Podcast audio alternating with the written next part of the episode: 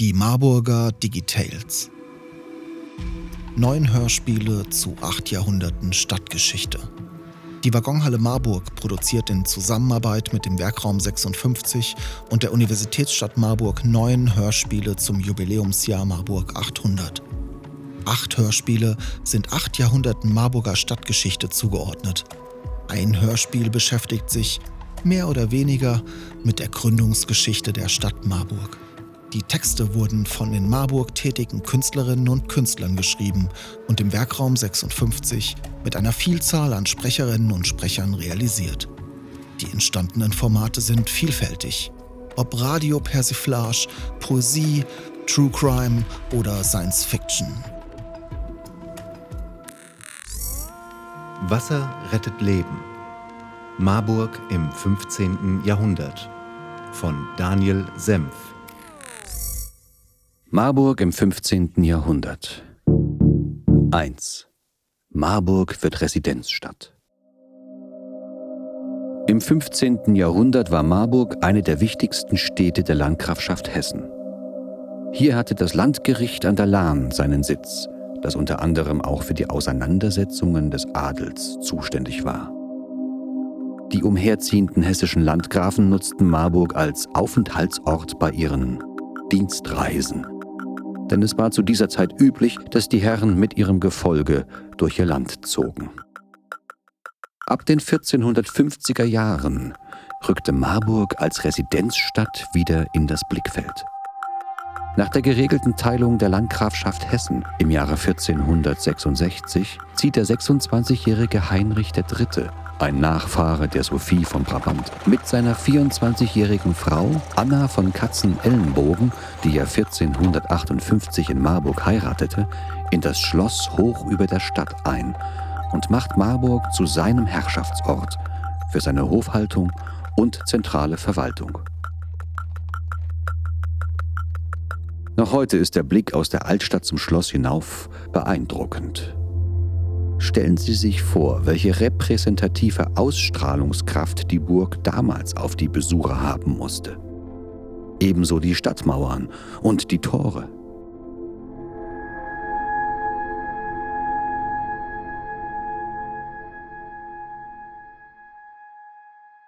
Für die Bürger der Stadt war es ein Segen, den Landesfürsten als Nachbarn begrüßen zu können.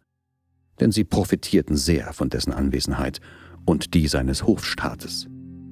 Täglich mussten bis zu 200 Personen mit Nahrung, Kleidung und anderen lebensnotwendigen Mitteln versorgt werden. Was nicht am Hof produziert werden konnte, musste bei Händlern und Handwerkern in der Stadt gekauft werden. Das kurbelte die städtische Wirtschaft an und das gesellschaftliche Leben gewann nicht zuletzt durch die unterschiedlichen Funktionsträger am Hof wie Beamte, Gesandte, Künstler oder Gaukler an Vielfalt. Nun begannen vielfältige Neu- und Umbauten am Marburger Schloss, um die Bedeutsamkeit der Dynastie noch stärker zu symbolisieren und den Wohnkomfort zu verbessern. Der immense Bedarf an Konsumgütern musste gedeckt werden. Dafür brauchte es viele Händler und Handwerker.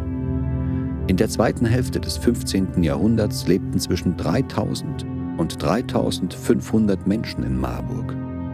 Damit gehörte die Stadt zu den 200 größten Städten von rund 4000 im mittelalterlichen Reich.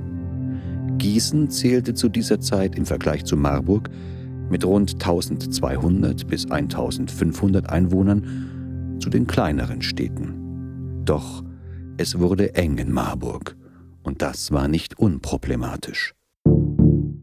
2. Wohnen in der Stadt.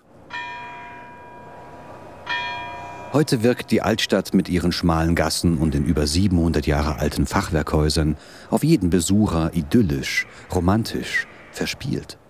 Man mag vielleicht denken, was waren das für schöne Zeiten damals Marburg, klein, überschaubar und gemütlich. Nein, gemütlich hatten es die Menschen damals nicht. Ständig bedroht von Hunger, Kälte, Krankheit und Tod kämpften sie um ihr Überleben.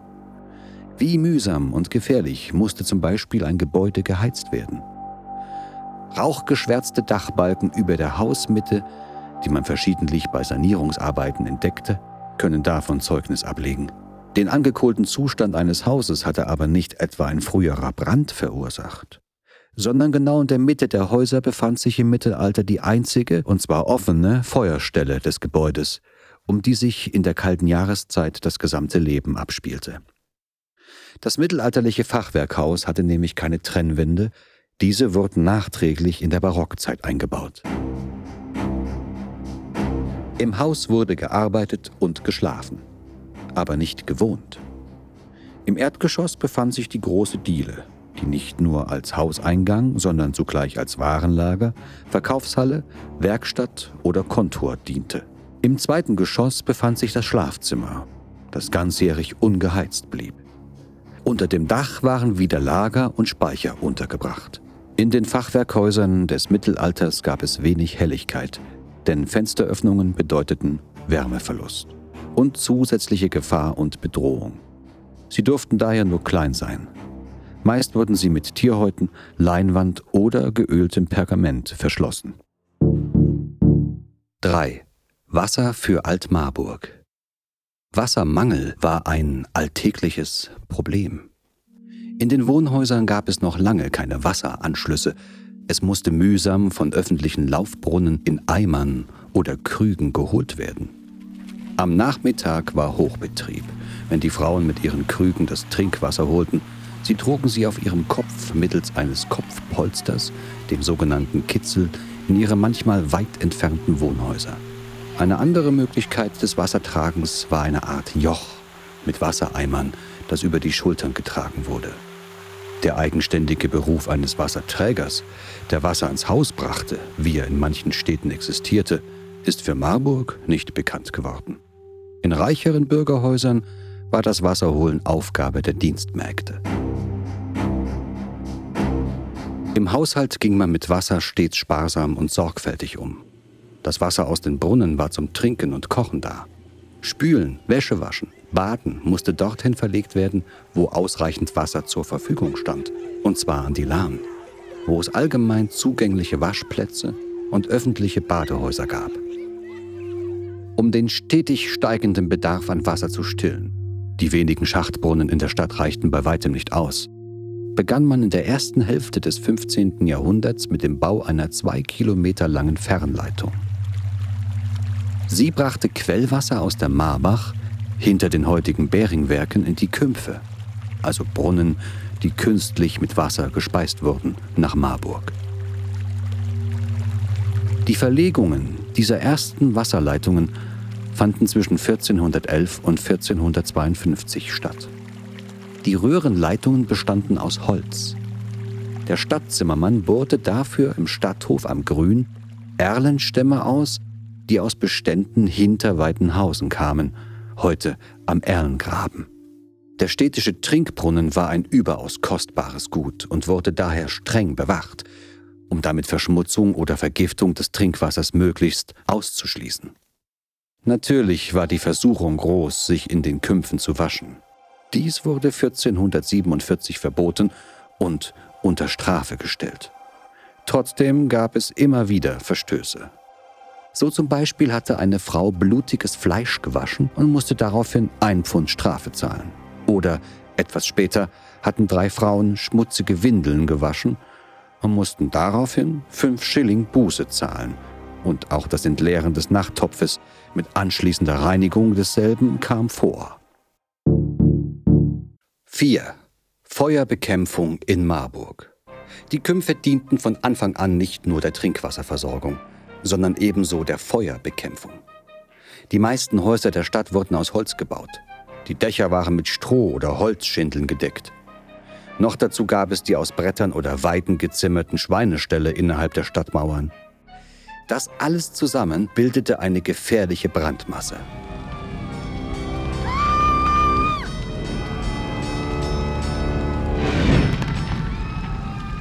Aus diesem Grund wurden mit Beginn des 15. Jahrhunderts viele neue Kümpfe angelegt. Bei einem Feuer konnten in den Kümpfen die Ledereimer, die die Stadt für diese Zwecke besaß, schnell gefüllt werden. Die Bierträger holten mit ihren Zubern Wasser und wurden dafür entlohnt. Feuerschutzverordnungen wurden erlassen. Diese regelten zum Beispiel, dass ab einer bestimmten Zeit alle Feuer ausgemacht werden mussten. Jeder Haushalt war verpflichtet, einen Eimer Wasser für Notfälle bereitzuhalten. Man kann sich gut vorstellen, dass es in den kalten Jahreszeiten sicher nicht selten vorkam, das Wasser im Löscheimer lieber zum Kochen zu nutzen, als den Berg hinab bei eisigem Wind und gefährlich glatten Wegen zum nächsten Kumpf zu gehen.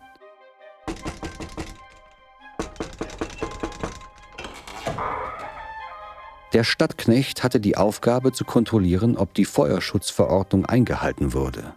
Wenn er entdeckte, dass jemand das Wasser zum Kochen nutzte, war er berechtigt, dieses ins Herdfeuer zu schütten und das Feuer zu löschen.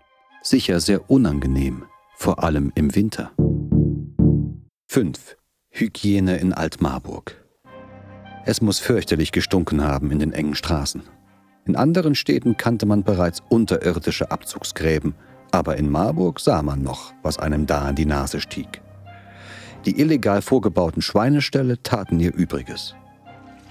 Die Abwässer liefen aus den Aborterkern über die Winkel, zwischen den Häusern auf die Gassen und irgendwo hinunter ins Tal.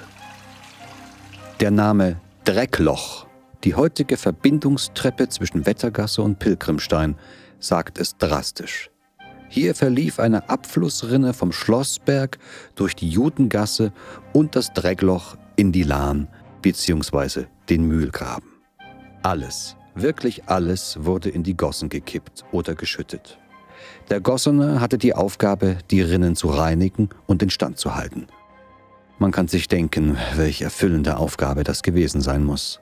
Außerdem war er auch zeitweise für die Instandhaltung der Röhren und Kümpfe verantwortlich.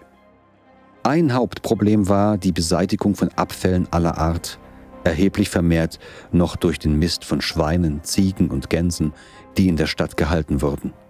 Krankheiten und Seuchen konnten sich bei der Dichte, in der die Menschen unter solchen Bedingungen wohnten, rasch und verheerend ausbreiten. Allein in der zweiten Hälfte des 15. Jahrhunderts gab es mindestens drei Epidemien. 1463, 64, 1473 und 1490, 91 mit bis zu 2500 Toten. Es sollte noch 400 Jahre dauern, bis Marburg vollständig mit Wasserleitungen und Hausanschlüssen versorgt werden konnte und die Stadt eine Kanalisation erhielt, inklusive Wasserklosett. 6. Ende und Anfang 1483 stirbt Heinrich III., gerade 42 Jahre alt, bei einem Jagdunfall. Sein Sohn Wilhelm III. übernimmt 1489 die Herrschaft, stirbt allerdings im Jahre 1500 auch bei einem Jagdunfall.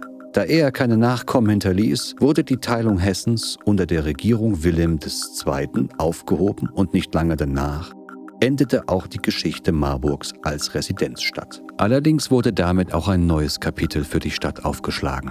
Wilhelms Sohn, Philipp der Großmütige, erblickte 1504 in Marburg das Licht der Welt. Er wird einer der führenden deutschen Fürsten der Reformation werden und in Marburg die heute älteste noch existierende protestantische Universität der Welt gründen. Die Marburger Digitales wurden gefördert von der Universitätsstadt Marburg Fachdienst Kultur und Kulturgemeinschaften Neustart Kultur, die Beauftragte der Bundesregierung für Kultur und Medien, Kulturstiftung der Länder aufgrund eines Beschlusses des Deutschen Bundestages.